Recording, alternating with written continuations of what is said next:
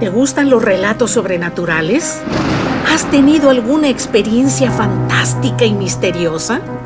¿O tus abuelos te contaban historias de fantasmas? Pues de eso se trata mi podcast. Además de uno que otro relato cómico de la vida diaria que le puede suceder a cualquiera de nosotros. Quédate con nosotros y disfruta de nuestro podcast, Los relatos de la abuelita Ceci. Las cejas de Rafaelita. Un día le pedí a Rafaelita que me acompañara a depilarme las cejas con unas señoras hindúes, quienes lo hacen con hilos. Ella accedió y muy entusiasmadas fuimos a ese salón donde hacían diferentes clases de depilaciones. Llegó mi turno y Rafaelita esperaba pacientemente. Noté que observaba con gran curiosidad a todos los que estábamos en ese lugar. Cuando la señora que me atendió terminó, Rafaelita me dijo que ella también quería depilarse. Me pareció raro, ya que ella casi no tiene cejas. Pero le pedí a la señora que la atendiera y me puse a ojear una revista. Cuando terminó, inmediatamente pidió depilación alrededor de los labios.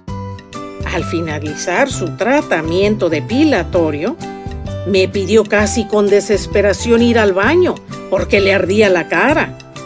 Le pedí crema humectante a la señora que depilaba. Pagamos el servicio y nos fuimos rapidísimo. Rafaelita nunca imaginó tener tanta sensibilidad en su cara, la cual estaba hinchada en la parte de las inexistentes cejas y alrededor de sus labios.